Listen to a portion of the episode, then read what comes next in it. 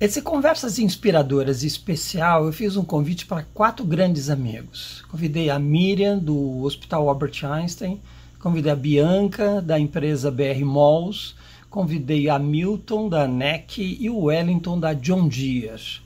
A ideia é que a gente pudesse conversar, bater um papo a respeito de como é que essas empresas, na visão deles, se prepararam para um movimento da pandemia desde março que a gente está vivendo essa quarentena e esse isolamento, esse distanciamento social. Queria saber um pouco na visão deles quais foram os aprendizados que as organizações e que eles tiveram até o momento e como é que eles pensam ou como eles estão planejando é, as transformações e mudanças que devem acontecer daqui para frente, né? o que, que ficou e que a gente vai conseguir levar e manter e que novos, novos movimentos, estrutura, enfim, jeitos de funcionar serão necessários. É, tenho absoluta certeza que será um, um bom papo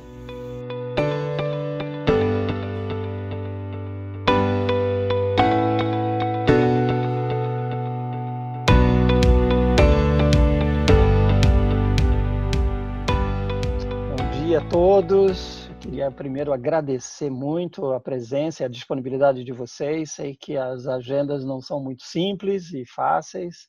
Imagino que vocês estejam é, muito assoberbados, né? Eu acho que a RH foi foi tomado nesse processo com uma pressão bastante grande, né? Então, obrigado Miriam do Einstein, a Bianca da BR Malls, a Milton presente aqui da NEC, o Wellington da John Deere, né? São três negócios diferentes e até achei legal porque eu acho que o, a pandemia, a Covid-19, enfim, toda essa transformação e turbulência e tsunami que a gente está vivendo pegou provavelmente os quatro negócios aqui presentes de forma diferente, em tempos diferentes e eu acho que pode ser rico. Eu começaria perguntando é, como é que como é que chega para vocês, né?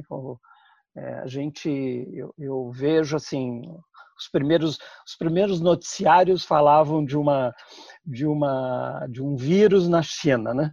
E aí eu me lembro que ocupava um pedacinho dos noticiários, né? E à medida que foi chegando, ele foi se aproximando e o noticiário foi aumentando, né? Então, assim, como é que vocês, é, hum. como é que chega essas notícias e como vocês é, lidaram nesse primeiro momento? Talvez eu queria começar pela Miriam, né, que trabalha num, num negócio que está diretamente relacionado, né, que é a saúde, hospital, enfim. Como é que chegou isso e como é que vocês lidaram no primeiro momento, Miriam? Para nós, né, Marco, primeiro, obrigada aí pela, pela oportunidade da gente falar e trocar figurinhas. Acho que é sempre prazeroso e importante, né? Nós estamos sempre as lideranças de recursos humanos, a gente tem uma tarefa isolada, né? E acho bacana você reunir essas, esses diversos setores, porque nos dá uma oportunidade de ter uma visão mais ampla é, do que vem acontecendo. Para nós que somos da área da saúde, é, aquela mensagem desse tamanho para nós já era bastante grande, né? Porque a gente sabia a, o que poderia acontecer e isso já estava dentro das nossas discussões é, executivas desde janeiro é, janeiro, fevereiro, a gente já vinha comentando é, o, que, o que aconteceria se isso chegasse no Brasil e qual, qual seria o, o, nosso processo. Mas quando chega, a coisa é diferente, né? É, até hoje, a gente estava comentando com você um pouco antes da gente começar aqui, que nós nos reunimos diariamente e cada dia é uma história diferente. Então, nós estamos vivendo um mundo que cada dia a gente traça as nossas linhas e expectativas e o dia se transforma em outras, em outras coisas. E a gente precisa ter o jogo de cintura, né, a flexibilidade, a resiliência para se comportar de acordo com aquele movimento. Então, num primeiro momento, quando apareceu o primeiro caso, que vocês devem lembrar que foi um caso que foi detectado no Einstein, uhum. é, isso já a, a, abriu uma sirene, imaginei recursos humanos, eu precisava trabalhar com os colaboradores que também precisavam entender o que, como é que isso funcionava. Então, nós criamos aí squads específicos para cuidar de, para ter olhares específicos dentro da, da, instituição, isso também dentro de recursos humanos. Então, um olhar grande de quantas pessoas nós precisaríamos uh, para poder suprir a demanda, se ela continuasse acontecendo como vinha se comportando no restante do mundo. E aí nós chegamos num número de 1.400 pessoas que precisariam ser contratadas para cuidar disso. É, no começo de abril, acompanhando todo o, o, procedimento de número de pessoas que seriam necessárias, número de UTIs que seriam necessárias. Então, uma grande força-tarefa para compra de equipamentos, para material suficiente e para pessoas suficiente. Então, esse é um squad específico para trazer essas pessoas, um outro específico para treinar as pessoas, preparar as pessoas para esse processo, e um terceiro muito grande também de comunicação e de acolhimento destas, desses profissionais. Então, em linhas gerais, esse foi o nosso preparo inicial, é, com várias frentes dentro da, da organização estratégicas, mas dentro de recursos humanos, esses três grandes grupos montados aí para essa batalha que se aproximava. Legal. É, não vou me estender muito nos okay. detalhes, depois a gente pode trocar aí com os colegas também yeah. as experiências. Bianca, no teu negócio, que é de outra ordem, né? Shopping centers, provavelmente os primeiros que foram fechados, enfim, por causa das aglomerações e das pessoas juntas, enfim, como é que como é que vocês se prepararam e como é que chegou para vocês? Primeiro, obrigada aí também pela participação. Estou super feliz de ter sido convidado e poder compartilhar um pouquinho. De fato, é bacana ter esse, essa diversidade de segmentos, porque eu acho que são realidades bem distintas. É, no nosso negócio, a gente foi impactado um, três semanas depois do primeiro caso, né? Acho que os primeiros shoppings começaram a ser fechados. E como empresa, a gente foi impactado um pouquinho antes, porque a gente, nós tivemos várias pessoas que estavam voltando do carnaval é, e a gente já colocou algumas em quarentena, dependendo de onde estavam retornando, né? Então, dos países mais afetados, naquele momento era a China, a Itália e a Espanha, então essas pessoas já entraram de quarentena de cara. A gente tinha uma reunião com praticamente 500 pessoas dentro de um ambiente, a gente cancelou, né, já com receio, então já foram aqueles primeiros indícios de que, peraí, a gente não sabe qual o tamanho, qual a magnitude de tudo isso para os nossos funcionários. Né? Então, acho que o primeiro cuidado que a gente teve, o primeiro impacto que a gente teve foram os nossos funcionários. E aí, na sequência, a gente teve impacto no negócio. E o que foi importante nesse período foi que a gente montou um comitê de crise. Então, assim que a gente retornou do carnaval, a gente já com o primeiro caso, né, a gente já montou um comitê de crise, achando que esse comitê de crise ia ter tempo para se estruturar e para trabalhar de uma maneira é, é, organizada e planejada. Não foi isso que aconteceu. Na verdade, a gente acelerou completamente tudo que eles tinham planejado fazer e fomos aprendendo, né? É, trocando. Acho que aqui tem uma coisa super importante que aconteceu, que eu troquei com muitas pessoas de RH, e isso até hoje a gente está fazendo. Foi uma das, da, é um dos momentos que eu estou vendo que a nossa área mais tem se unido, porque é isso, a gente está sendo muito demandado e a gente está trocando muito, assim, sem nenhum tipo de preocupação uhum. é, de troca de informação. Acho pelo contrário, as pessoas estão sentindo prazer em trocar. Então, aprendi muito com vários dos, dos, dos nossos colegas de, de RH para conseguir viabilizar um plano aí muito rapidamente. É, a gente teve um caso, tivemos na verdade dois casos detectados logo na sequência. Então, na, na semana, duas semanas depois do carnaval, a gente teve dois casos, e inclusive em um deles a gente teve que evacuar o escritório é, para conseguir fazer e colocar as pessoas, a pessoa já estava de quarentena desde quando fez o teste, mas para tentar minimizar o impacto em outras pessoas. Então foi tudo muito rápido. Então tanto afetou, acho que a gente teve primeiro um cuidado de cuidar das nossas pessoas né, e na sequência a gente começar a trabalhar uhum. e ver como é que funciona o negócio, né, como é que vai ser. E tem sido um aprendizado imenso e tem sido bem impactante. A gente chegou a ficar com 100% dos shoppings do Brasil inteiro fechados e agora a gente já inicia um processo de reabertura bem gradual e com bastante cuidado e voltando de maneira diferente, né? Eu acho que esse é um outro ponto. Mas foi, fomos surpreendidos é, e estávamos minimamente preparados para isso. E eu acho que um outro ponto de preparação, ele aconteceu, na verdade, bem antes, né? A gente está trabalhando uma mudança de cultura na companhia há três anos. E com certeza, se a gente não tivesse vivido esses últimos três anos de transformação cultural, a gente não conseguiria é, tão rapidamente se adaptar. Né? A, gente, a gente não tinha cultura de home office na empresa, a gente tinha testado ano passado, por exemplo, home office, e a gente ia no segundo semestre desse ano implementar. O que aconteceu foi que a gente implementou em 10 dias. As, vantagens, então, as vantagens do Covid, né? Exatamente. Quem acelerou a transformação digital da companhia. É, então, acho que aqui foi isso. Acho que a gente vem se Como pandemia, a gente teve muito pouco tempo para se preparar. Mas como cultura, a gente teve aí três anos, que eu sou Legal. cada dia dele, porque com certeza hoje a gente está bem mais preparado em função disso. Legal. Hamilton, numa empresa de tecnologia, também soube, você chegou a compartilhar comigo, ter que parar do dia para a noite, enfim, tirar todo mundo e botar em home office, como foi isso, né? A gente foi uma doideira, porque assim, é, eu trabalho numa empresa japonesa e, e, eu acho que eu aprendi coisas que eu achei que eu já sabia, mas diferente, né? Porque quando eu vou para o Japão, né, você anda no Japão, as pessoas, ano todo, tá? Andam de máscara, são super respeitosas com a questão da saúde, isso e aquilo. Então, aí você fala, bom, então isso aí é uma baita referência para mim. Descobri que não é. Né? Eu trabalho numa empresa muito tecnológica para fora, a gente vende tecnologias muito avançadas, mas internamente a gente ainda tem dificuldades com tecnologia. É, embora exista esse estereótipo né, do japonês protegido, uma resistência à ideia de home office gigantesca no mundo todo.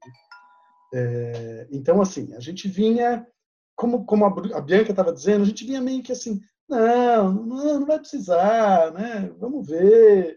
E aí, assim, eu, ao mesmo tempo, uma empresa japonesa, ela tem o seu ano fiscal terminando em março.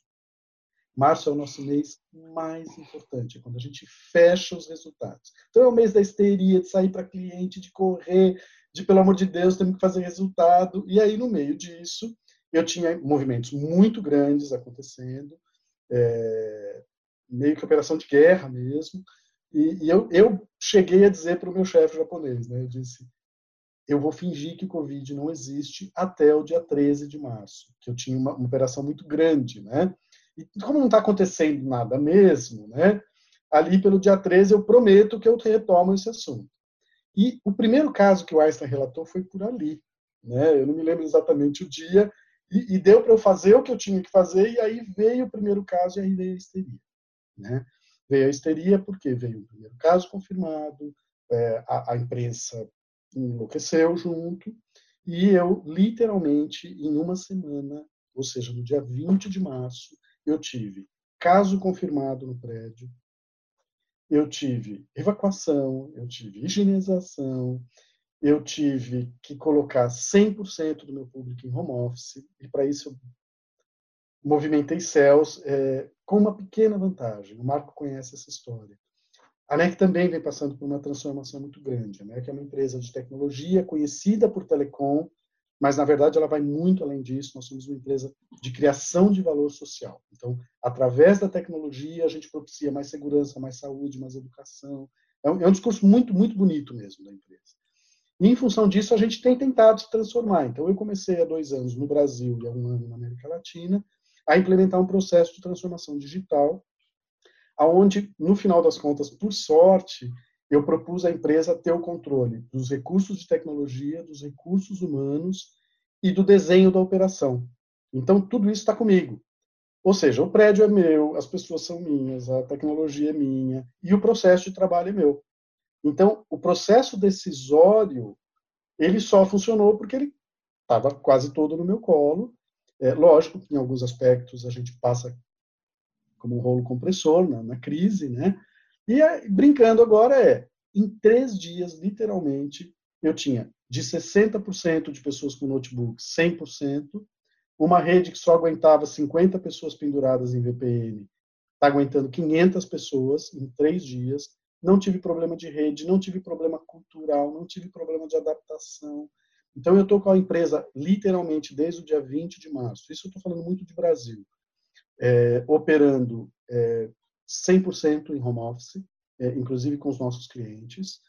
É, nossos clientes são empresas de serviço essencial, em muitos deles, então 70% do meu negócio está baseado em operadoras, é, rede hoteleira, hospitais, então nem tudo eu posso parar, né?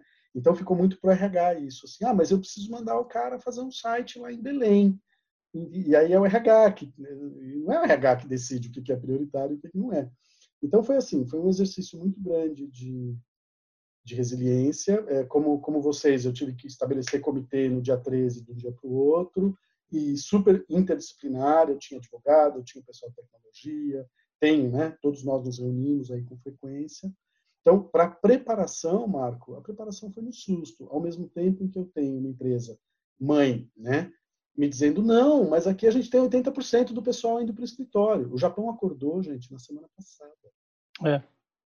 Então, hoje, oficialmente, hoje, sexta-feira não era verdade. Eu tenho 100% dos empregados japoneses em home office.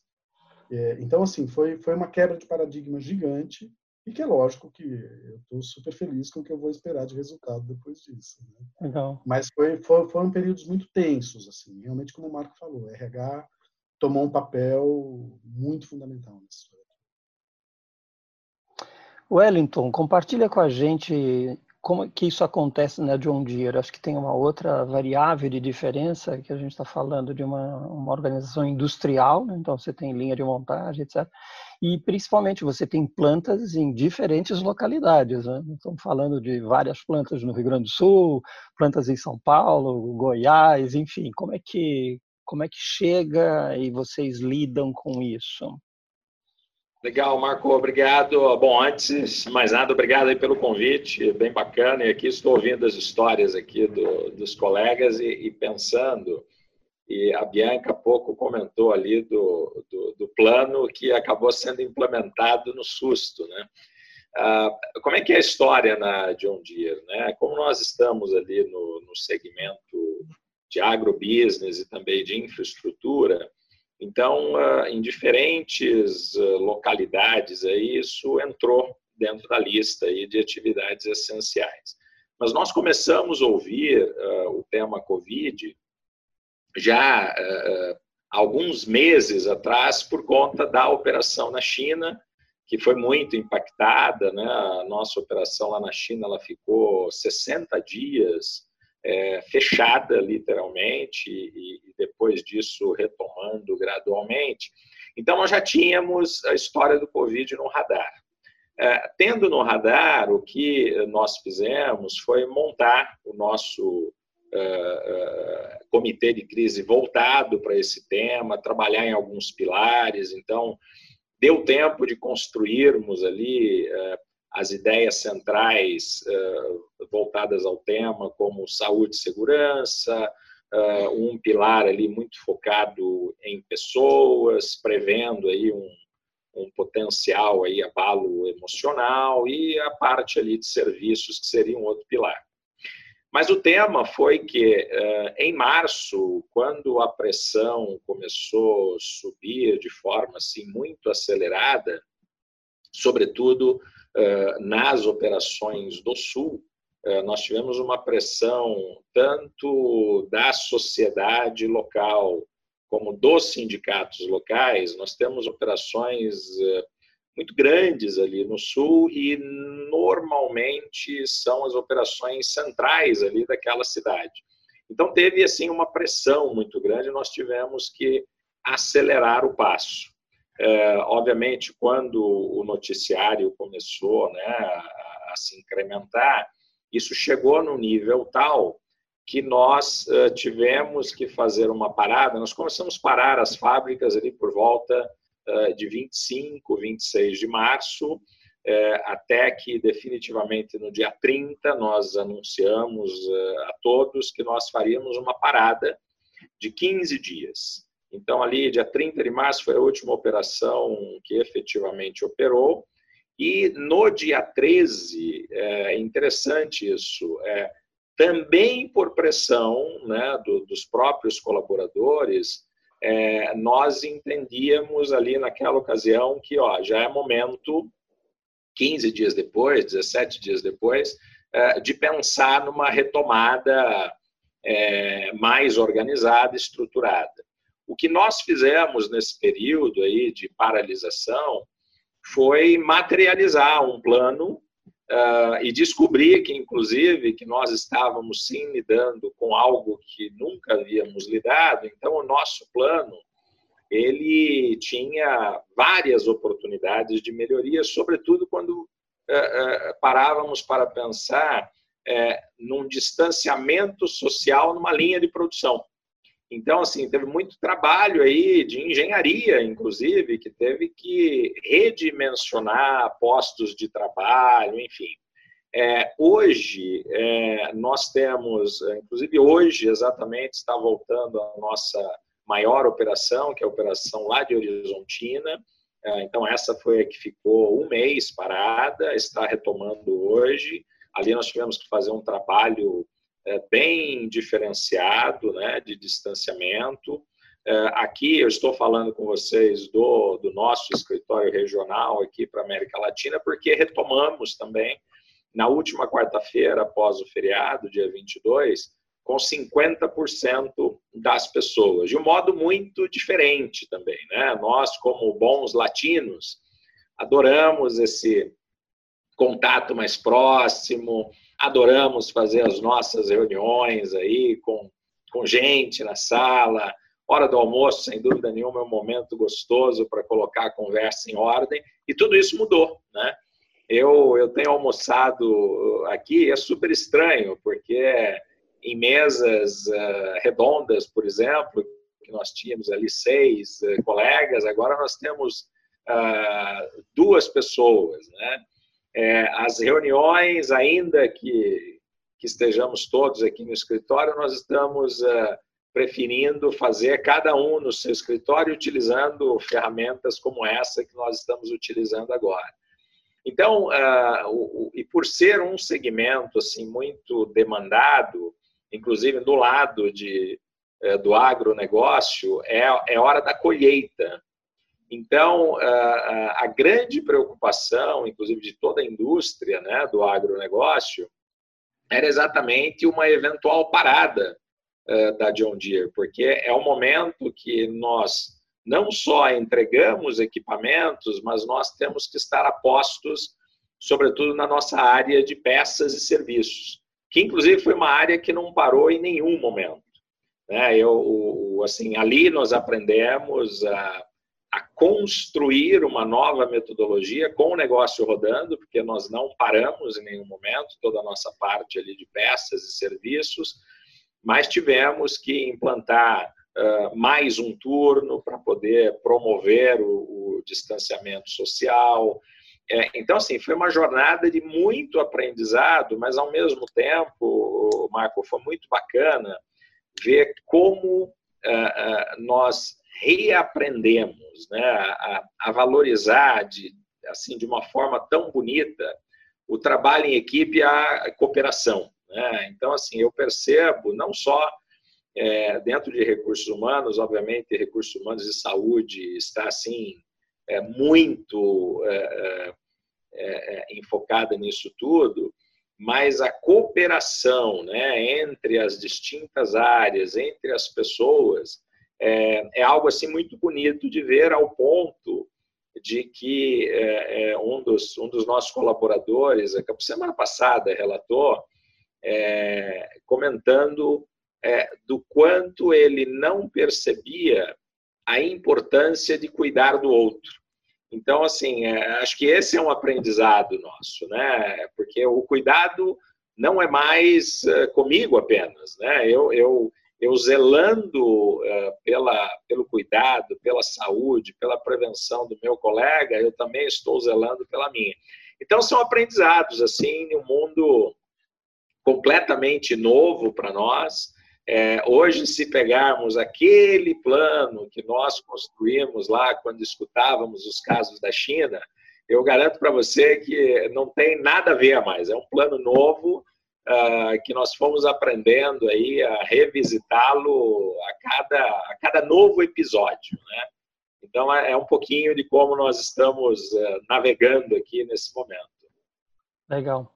Eu acho que a gente pode já começar a discutir duas coisas, né? Porque a gente já está falando um pouco desses aprendizados. Então, a gente talvez seja mais colaborativo, estamos olhando mais as pessoas, estamos cuidando mais delas. É, enfim, talvez, eu, na minha opinião, né? Não só pelo relato de vocês, acho que RH se deparou mesmo com a questão pessoas, né? Então, eu vi que muitas iniciativas foi olhando o ser, né? Assim, como é que ele está se sentindo, como é que ele está lidando, como é que ele está é, sendo impactado. Né? Então, talvez a pergunta que eu faria para vocês é quais foram os, os, grandes aprendizados que a gente tirou ou está tirando ainda, né? Eu acho que ainda estamos estamos vivendo a cada dia. Muito legal essa observação da Miriam. É, é todo dia decidindo ações que a gente vai fazer. Né? Muitas vezes chegando no final do dia, tendo que rever as coisas que a gente decidiu na parte da manhã. Mas principalmente eu queria que vocês me dissessem o que começa, e o Wellington até já, já começa a falar, porque ele já está voltando às atividades, mas o que, que, o que, que vai mudar daqui para frente nas nossas organizações, né? principalmente nas nossas organizações? Então, enfim, quem, quem quer começar a pegar a palavra aí dos aprendizados e do que, que vocês começam a planejar de futuro diferente, diferente no nosso jeito de funcionar. Marcos, se você me permite, vou pegar um gancho ali com a fala do Hamilton. É, o, o, nosso segmento também, é, ele, é, ele era bastante conservador com relação a home office. É, e, e, e, hoje, assim, né, nós temos um banco, né, como parte também do negócio, até para poder eh, financiar os nossos eh, produtos, etc. Esse foi o primeiro negócio que ele foi 100% para home office, está já há mais de 30 dias, uh, e algumas coisas interessantes, a produtividade aumentou. Né? Então, assim, esse já foi um aprendizado, assim, e uma quebra de paradigma tremenda é, é, ter as nossas áreas administrativas, mesmo inclusive nas fábricas que nós retomamos a atividade, nós seguimos mantendo pelo menos 50% do pessoal administrativo em home office para facilitar, inclusive, a questão do distanciamento social. Mas, igualmente, percebemos que é, o, o, a produtividade aumentou. E um relato assim muito forte da semana passada, que era uma grande preocupação nossa. Bom, agora é, as equipes estão né, é, dispersas. Como é que vai ser esse papel é, do líder em manter essa maior proximidade? E aí a semana passada é, nós temos feito reuniões assim periódicas é, em duas em duas frentes, né, com todos os líderes e pelo menos ali a cada 15 dias um, é, uma reunião geral virtual com todos. E os relatos, assim, acreditem, tem sido, olha, eu nunca me senti tão próximo do meu líder, do meu colega, como eu estou me sentindo agora. Ah, então, assim, é, aprendizados do lado de cá, né? E, e nós estávamos, inclusive, na sexta-feira conversando ali entre nós, no time de recursos humanos. É, e aí, né? É, o que vamos fazer agora para manter né, essa, essa condição conquistada, essa percepção forçada, inclusive, nós conquistamos isso de uma, de, de uma forma é, forçada por conta é, da pandemia. Mas esse é o maior ganho para a nossa organização, né? Quer dizer, quebrar um paradigma que nos acompanhava há anos, assim, falar de home office era um tema difícil, e hoje, na realidade, todos os líderes, todos os colaboradores em todos os níveis percebem o valor de. Então, ah, ah, eu acho que esse é o grande aprendizado eh, para nós, né? Como construir ah, esse eh, esse novo essa nova fase eh, incorporando essa nova realidade. eu acho que a, a, eu escutei ali a Bianca comentando da aceleração da transformação digital o Marco conhece aqui é, um pouco da nossa jornada também, e foi assim um atropelo, né? Eu acho que nós avançamos ali umas 10 casas, e agora acho que o desafio aqui de recursos humanos de toda a organização é manter esses ganhos. Né? Miriam, como é que, quais são os ganhos? Quais são os aprendizados? O que, que muda Olha, tem... no futuro? É, eu estou ouvindo o Wellington, né? Essa coisa de home office para nós também era um difícil, né? Uma instituição de saúde, de cuidar, né? Tem que estar tá próximo, tem que estar tá perto do que está acontecendo. É, a gente vinha também trabalhando com essas, com o home office, acho que eu até comentei, né, de 300 pessoas que eu tinha em home office, nós passamos para mais de 1.800 pessoas. É, isso fica, não tem como não ficar, né? Não tem como não ficar. Então a gente já vê áreas dizendo, olha, eu quero disponibilizar espaços porque nós podemos fazer diferente. A gente descobriu que a gente consegue trabalhar diferente, sendo mais produtivo, etc. Principalmente as áreas de apoio, óbvio. Uma, agora algumas coisas que para mim ficaram muito marcantes. Uma é a, a, a necessidade de você quebrar as estruturas em momentos como esse e de precisar de cooperação de, de inteligências diferentes para para resolver alguns problemas. Então, eu comentei de squads, né? a gente já vinha trabalhando com, a, com um conceito de, uh, de estruturas diferentes, de trabalhar com, com metodologias ágeis. Nesse momento, isso fez toda a diferença. Então, foi assim: eu preciso criar um. Vou dar um exemplo bastante é, real para vocês conseguirem ter uma ideia. Eu comentei que eu fiz uma contratação de, de muitas pessoas. E a gente tem um hospital privado e hospitais públicos. Então, isso também está mais do que claro, que para quem vocês estão acompanhando, que os hospitais públicos estão precisando muito mais de pessoas do que os hospitais privados. Então, a gente fez toda uma mobilização dessas pessoas, como se fosse realmente mudar um batalhão que estava dentro de uma, numa direção para uma outra direção. E a gente não conseguiria fazer isso em RH só porque nós não estamos falando só de vínculos de contrato. Nós estamos falando de uma série de outras coisas. Até me sentir seguro de sair de um, de um hospital é, privado e bastante reconhecido como é o Einstein, para o Miboimirim, numa região totalmente diferente, e dizer para eles assim, não, você tem o mesmo, nós estamos dentro do mesmo guarda-chuva. Né? Então, essa coisa de, de fazer parte de algo maior e de você ter ali todas, todo o reconhecimento de estar tá sendo feito um trabalho para todos, foi muito interessante. Uma outra coisa que, que me chamou muita atenção foi a cooperação, do, assim, a, a, coisa da essência do ser. Eu acho que eu nunca recebi tanta gente buscando, é, se propondo a ajudar de uma forma voluntária, como eu, eu recebi desta, nesta experiência última. Então, até estava comentando com, com você, né, Marco, foram, dentro dos processos, tive mais de 200 pessoas como voluntárias gente que estava fora do Brasil, que foi, foram funcionários nossos, equipes inteiras de recursos humanos, de colegas, que ligaram para a gente e falaram, olha, nós estamos parados, nós estamos parados aqui, nossa seleção está parada, eu sei que vocês estão com várias vagas, a gente quer ajudar. Isso foi muito bacana, foi muito bacana, uma coisa que, assim, vai ficar marcado para nós, para nossa história, como que as pessoas é, conseguem quebrar muros, e não são só muros das estruturas dentro das organizações, mas são muros de outras organizações. É uma mobilização grande, né? Que bacana. E no terceiro ponto que eu acho importante, a comunicação. Como o Wellington já comentou, nós também ficamos distantes, ao mesmo tempo muito próximos, né? Essa, a tecnologia nos ajudou muito. Eu mesma que fazia reuniões com a minha, com a minha equipe toda de recursos humanos, duas vezes por ano, uma vez por ano, para reunir todo mundo, ultimamente estou fazendo reuniões semanais. É, então, é coisas que a gente às vezes acha que é muito difícil e é por causa dos modelos que a gente vem adotando, né? Então, reunir, parar todo, toda uma equipe para se reunir durante uma hora era muito complexo. No mesmo local, é complexo. A tecnologia nos mostra que é muito fácil você fazer isso se você estiver aberto a usar o recurso que a gente tem. E isso vem em todos os pontos. Então, assim, as lideranças, a alta liderança se reunindo com, todas, com toda a organização, abrindo lives para toda a organização, ouvindo as pessoas. Isso também está sendo uma, uma experiência muito interessante, porque às vezes você vê perguntas que se repetem. Quando a gente começou essa história, só para dar um, um exemplo também, a gente vinha discutindo o uso de máscaras uso de máscaras para todos os colaboradores, usa máscara, não usa máscara. Estou falando isso lá no começo dessa história, tá?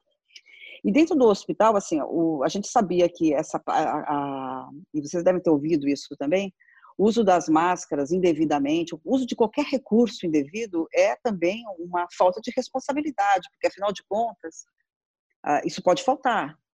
É, e se faltar, como é que a gente vai fazer para aquelas pessoas que precisam estar lá na frente? Então, vinha-se com um discurso técnico, de que a, a, essa, essa, esse material precisava estar mais próximo de quem estava atendendo, etc. Mas essas perguntas se repetiam, se repetiam, se repetiam. E a nossa decisão foi mais administrativa do que técnica, digo técnica é, de saúde. Pessoal, é o seguinte: as pessoas estão com medo. Elas estão com medo. E a máscara é, de alguma forma, uma, uma um, motivo. Um, um símbolo. Um símbolo. É um símbolo de quanto que a gente está realmente preocupado com elas. Bom, a gente colocou essa máscara em todo mundo e o que a gente vem é, observando é uma queda grande de casos dentro dos nossos colaboradores e a gente atribui isso também a esse uso da máscara. Então, é aquele aprendizado que a gente vai fazendo no dia a dia mesmo, né? E com a participação das pessoas que estão lá mais na frente, na, na base, falando para a gente, olha, essa decisão, tudo bem, só que eu continuo com medo. Não está não tá sendo suficiente. Eles estavam mais certos. Eles estavam mais certos. Né? Então, esse tipo de, de aprendizado eu acho que fica, que não dá para abrir mão. Legal, muito bom. Bianca, Milton, enfim, como é que chega isso para vocês, os aprendizados e, e as mudanças para o futuro?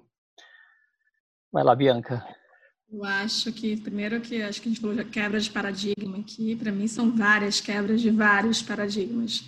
E várias das questões que a gente traz há muitos anos, como a área de recursos humanos, né, a necessidade de tratar o indivíduo como um indivíduo, a questão de trabalho em equipe, né, que a gente falava, fazer tanto exercício, tantos trabalhos para tentar chegar em algo concreto. Hoje a gente vê na prática uma fluidez né? Então, acho que mostra aqui que a necessidade ela é a maior alavancador de mudança. Né?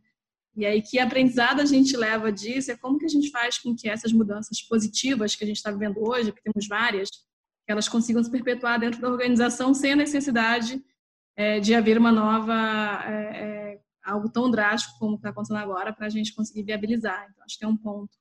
Uma outra questão que eu vejo também é a importância da comunicação que foi falado aqui e como a gente pode manter isso, né? Então, seja a comunicação com a empresa inteira, seja a comunicação com o time, como vocês relataram, mas como que a gente pode deixar isso vivo, sabendo que ele pode ser mais simples, né? Eu acho que a questão da comunicação vem também não só com a ferramenta, mas com a transparência, com a vulnerabilidade da liderança, de falar, eu não sei, né? Não temos todas as respostas, é algo inédito, a gente nunca viu isso.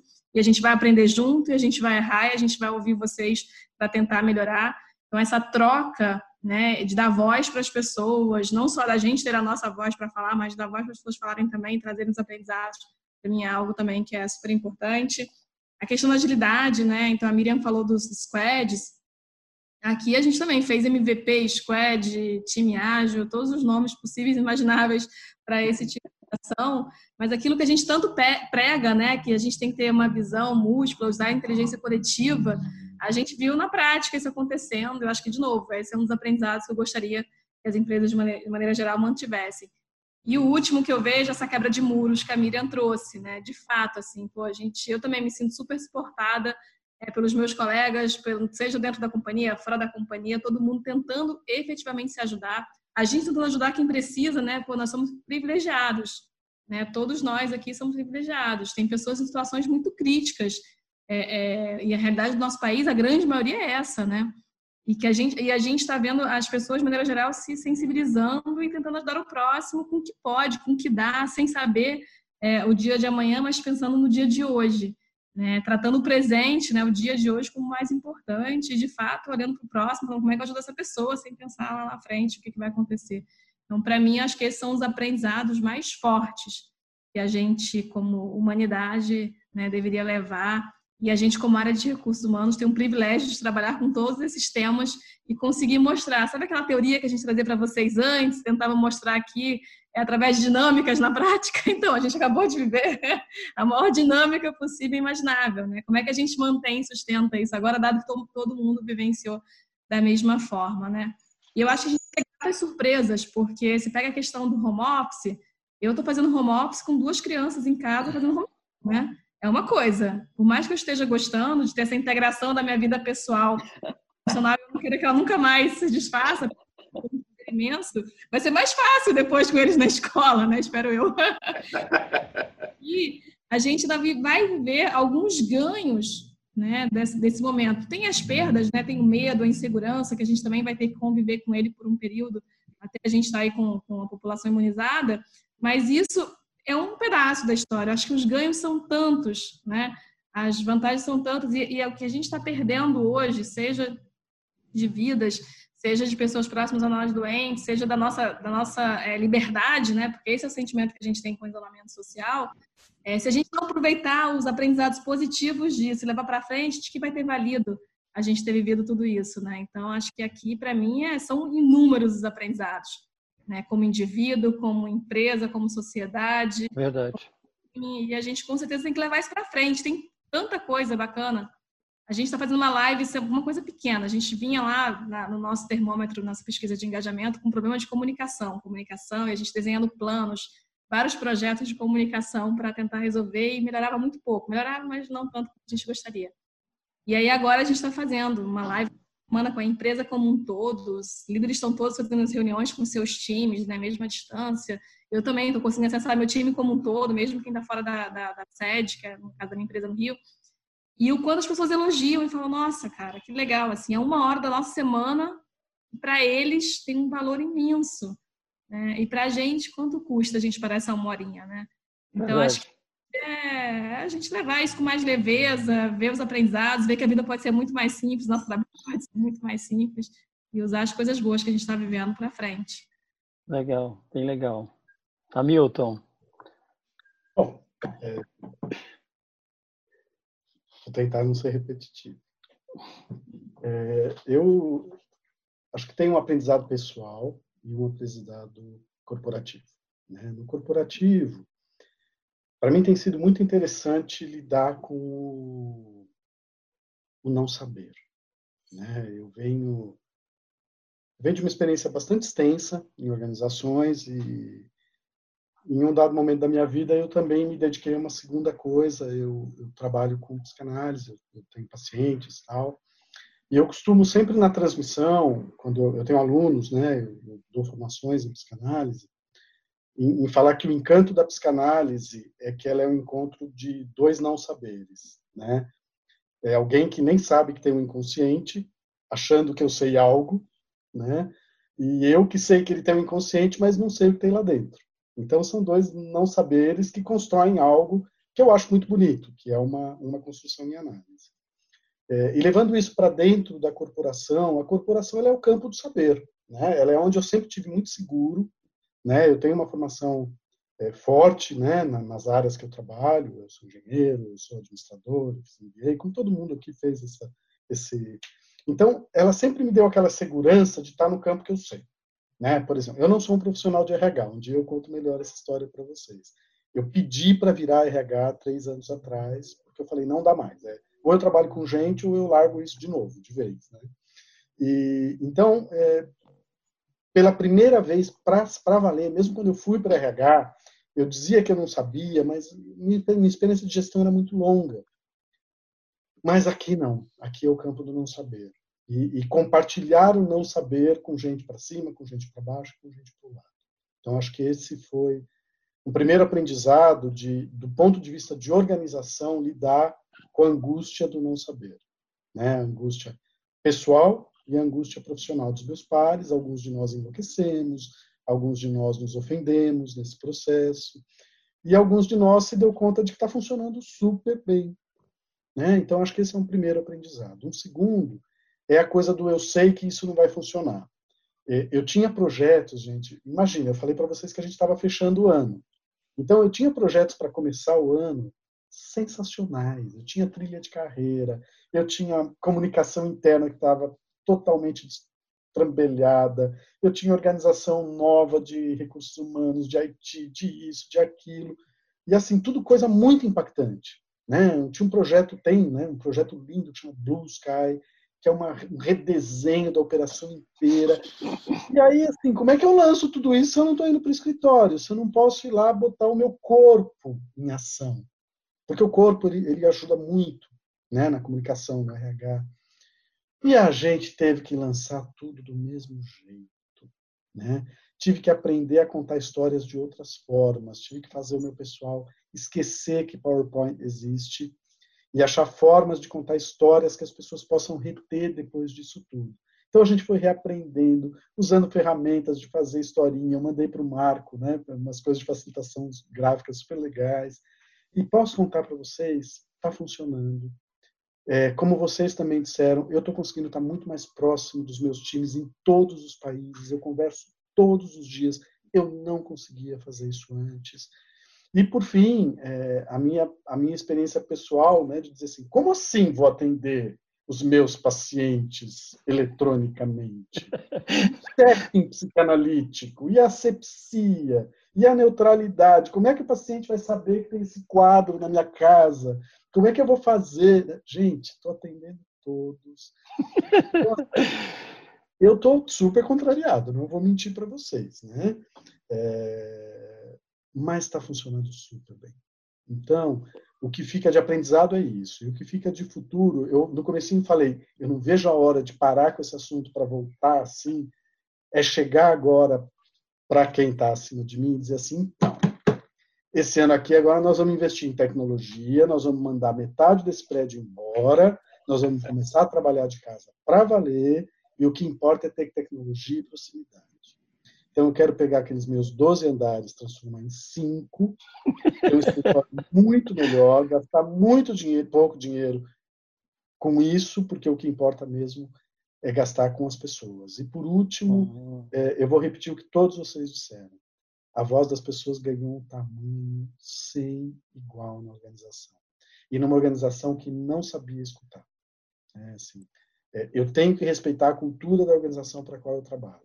Os japoneses são éticos, são íntegros, mas eles têm que aprender bastante ainda em comunicação.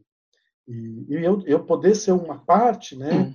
Ativa nesse processo é fantástico. Então, estou é, sobrevivendo bem, tenho hora para parar de trabalhar, estou trabalhando dobro, mas não, não permito que isso invada demais. Né? Então, tá sim, o, o aprendizado está sendo duro, mas bom. Tem uma coisa que começou, acho que na fala da Bianca, e você deu uma rematada, mas acho que faz todo sentido. E, e se alguém quiser continuar, né, porque não é uma pergunta, mas porque a Bianca fala, a gente precisou lidar com a vulnerabilidade da liderança, né? Assim, e, aí eu, e naquela hora eu ia até te perguntar, e vem você, Hamilton, falando dessa área do não saber e a organização sendo um campo do saber, né? é, eu fico pensando, e, e para mim, por isso que eu quero trazer essa coisa do líder, né, que, que é o grande sabedor, como é que os nossos líderes, né, se vocês puderem complementar, como é que eles estão lidando com isso, que eles não sabem que não sabem, né?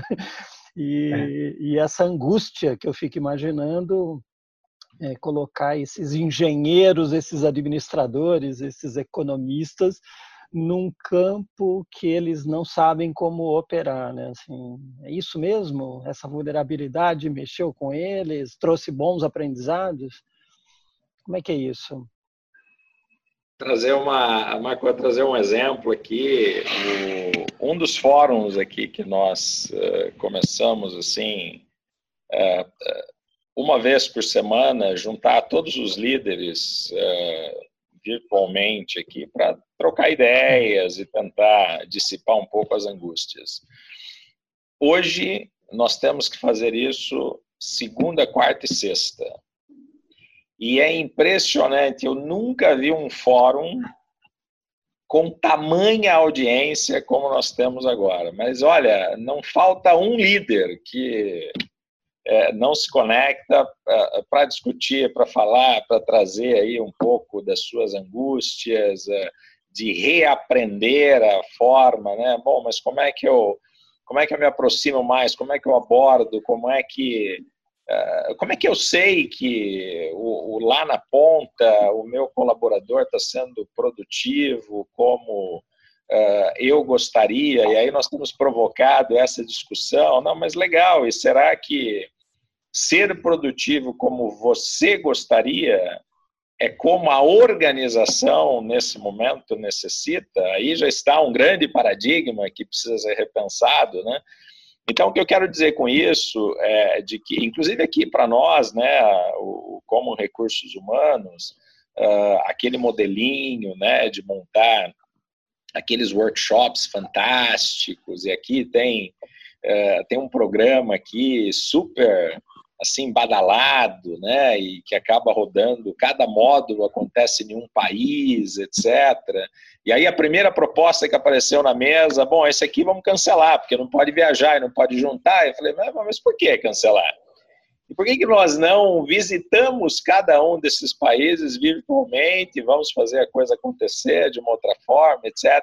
Então, acho que o momento, né, e eu tenho falado muito isso, é, é, é primeiro, nos exige muita humildade, né, de, de assumir de que, olha, desta forma que o mundo requer, eu de fato não sei operar. Agora, se eu tenho humildade, eu posso aprender, né? É, então, acho que é, é, esse é um tema muito forte, assim, humildade para realmente reaprender, reescrever aí um novo capítulo. É, e o outro é, que eu acho que volta aqui no que os colegas já disseram, né? a proximidade. Eu, inclusive, vou ficar ali com. Já vou anotar aqui, inclusive, como, é, uma boa sugestão e insight. A Miriam falou ali: olha, eu reúno uh, o, o, meu time de recursos humanos aí, uh, geral, uh, uma ou duas vezes por ano. Eu também, Miriam, e agora falando com você, já fiquei aqui pensando, pois é, é por que só uma ou duas vezes no ano, se com essa tecnologia aqui é, não existem problemas de fuso horário, não existem problemas de agenda, inclusive, né? É, e, e, inclusive até dá para dedicar talvez aqui é, uma atenção diferenciada. Então, Marco, eu acho que é momento de. É, assim, se eu, se eu utilizasse uma palavra aqui nesse momento, é implosão. Né? Acho que é isso que eu senti de todo um planejamento. Nosso planejamento aqui nós fazemos é, ali por volta de setembro, no máximo, que o nosso ano fiscal termina em outubro. Então, o planejamento de recursos humanos ele foi é, revisitado ali em setembro e cadê? Né? É, existe um novo planejamento agora, existe uma nova ordem é, e, e, nós precisamos aprender a, a, extrair aí o melhor, o melhor suco dessa oportunidade. Muito legal, muito bom. Alguém mais gostaria de complementar, dar alguma fala? Estamos chegando ao final. Eu posso falar, eu acho assim, você falou de vulnerabilidade, né? Então, as lideranças também estão conseguindo mostrar nesse momento de vulnerabilidade quem realmente são, né? É algo interessante. É, suas histórias, né? Seus receios. Os medos. E seus medos. E acho que também é um momento importante da gente se unir em cima do propósito, né? Porque essas, o, quanto essas diferenças todas podem ser positivas se a gente conseguir juntá-las dentro de um propósito, né? E se divertir com essa história. Então, eu estou sentindo assim, quando a gente se, é, apresenta a sua vulnerabilidade, você também tira um pouco das suas máscaras, né? Das máscaras é, organizacionais que procuram nos colocar tudo, todos enquadradinhos e a gente consegue começar a se divertir também com essas diferenças. É, então acho que acho que isso que é importante, né? A gente não perder o propósito que nos une e de ser cada um com as suas diferenças, né? fazer um bom um bom caldo com essas diferenças todas diante de um de um mesmo propósito. Legal. Eu queria Nossa. complementar com uma coisa, Marco. Diga. Quanto tempo levaria para esse encontro acontecer? Qual seria o interesse de nós quatro, cinco aqui com o Marco, né? Nos conhecermos, se não fosse é. pessoal tésimos da BRH, que eu não vou. eu adoro ir, mas não tenho tempo. É, e as pessoas estão mais preocupadas em trocar LinkedIn e aí por diante, né? Aí eu fico pensando, qual seria a dificuldade? Por que, que a gente teria interesse em ter esse encontro há um mês e meio atrás. É verdade. A agenda não ia permitir. É o que você falou, é o fuso horário, é a agenda. Eu trabalho no Morumbi, você, você no Morumbi, por exemplo, eu trabalho na Angélica. Ai, mas não, Rio de Janeiro. Rio de Janeiro. Rio de Janeiro, aí. Indaiatuba. É, é de uma grandeza enorme, assim. Então, É, e é porque tem gente transformadora, né? O próprio é. Marco que fala, vamos fazer esse encontro? Vale a pena esse papo? Eu saio super mais leve, vocês não têm ideia de como foi minha manhã hoje. Que legal, que bom. que bom. É, eu acho que a gente tocou e fui anotando aqui porque eu achei muito legal, né? Acho que além da, da coisa mais óbvia, que é a ideia do home office, do liberar espaços, né? O prédio de 12, 5 andares, as salas aí no Einstein, enfim. Mas acho que tem uma coisa que a Miriam trouxe que é muito interessante, que é a quebra das estruturas e funcionar de uma, maneira diferente, né? coisa da colaboração, do voluntariado, da, da, adesão das pessoas e tem a ver exatamente com a sua última fala aí, Miriam, propósito, né, assim, que faz as pessoas arregaçar a manga e, e ir na direção, né? Eu acho que isso é que fica, né? Não vou mais trabalhar numa organização porque porque porque eu tenho que ter significado, né? Tem que ter importância para mim, tem que ter valor para mim, né? Coisa do, de estar distante, de estar próximos, né? mas gostei muito de, dessa pegada última aí, de, dessa vulnerabilidade nossa aí, da, da humildade para aprender, as máscaras organizacionais que a gente tirou e precisa ter, né? Outro dia estava ouvindo alguém que dizia assim, pô, agora as pessoas estão dentro da casa do outro, né? Eu estou vendo lá o quadro no fundo do, da sala do Hamilton, né? Ah, ele tem esse quadro, ele tem esse objeto, enfim, né? assim, quer queira, quer não, mesmo quando não passa um gato ou uma criança, né? É, de alguma forma você está dentro da casa do outro, né? Porque, né? Estou dentro da casa da Bianca, enfim, estou dentro da casa da Miriam nesse momento, né? Então acho que tem uma cria uma intimidade, né? Assim, de certa forma a gente se expõe um pouco, né? Mesmo se organizando. Né? E eu acho que ficou muito legal essa ideia da humildade para aprender e, e, desse campo do não saber que a gente está vivendo e, e, que provavelmente daqui para frente é esse campo que a gente vai viver. Né? E meu, único, meu último ponto só, nelas, eu acho que essa integração da vida pessoal com hum, a profissão é. não se faz mais. É. Eu tô falando, na minha mudança pessoal, por exemplo, eu era uma pessoa que eu sempre falei, não, sou favorável ao home office para as outras pessoas, mas me deixa vir para o escritório porque eu tenho duas crianças em casa, eu não dou conta de trabalhar de casa, né? Não funciono bem trabalhando de casa. E hoje eu vejo o quão importante tem sido para mim, né? Tá em casa, tá mais próximo. Não vou mostrar para vocês a cena que está acontecendo aqui do lado de fora, não, para vocês não ficarem Mas eu até meio dia e meio, eu tinha compromisso, agora eles já estão ali, já acabou o meu intervalo, eles estão ali fora, brincando é. na piscina, né? Tô morrendo de inveja. E a casa não é minha, eu aluguei uma casa que eu não aguentava mais ficar dentro do apartamento, só para deixar registrado. Legal. Esperei, tá gente. Esperei, aluguei uma casa e fui embora. Eu falei, não consigo ficar no apartamento mais. Muito bem, legal. Mas eu acho que essa integração da, sua, é. da vida com o trabalho, é faz mais. Porque aprendi... a gente já está na casa das pessoas, né? É. A gente já estamos, já estamos integrados.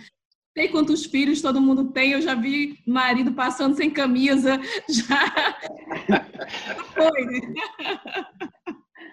Eu tenho um eu grande amigo que diz que aprender, trabalhar e viver está tudo junto e misturado no mundo de hoje, né? Não, não tem mais um um status, um lugar, uma roupa, um, uma máscara para cada uma dessas coisas. Isso está tudo junto e misturado. Legal. Gente, gente, obrigado. Vendo a gente trabalhar, né? Que acho que é um outro ponto. É tudo que eu falo. Isso, eu acho isso demais. Eu falei, onde você viu isso? Eu não escuto conversas. Eu falei, ai meu Deus do céu. Demais. Acho que um aprendizado para a nova geração que acompanhou esse pedaço e que vai olhar o trabalho sobre uma outra ótica. Nossa, isso eu acho é. fantástico. Né? Gente, obrigado, obrigado, Bianca, pelo seu tempo e a disponibilidade. Miriam, Wellington, Hamilton, foi muito gostoso. Eu acho que se deixasse a gente ia até mais longe. Super obrigado mesmo, foi muito legal. Obrigado. Obrigado a todos e, e um bom retorno e a gente vai se falando. Obrigado. Obrigado, um abraço. Prazer aí, tchau. tchau.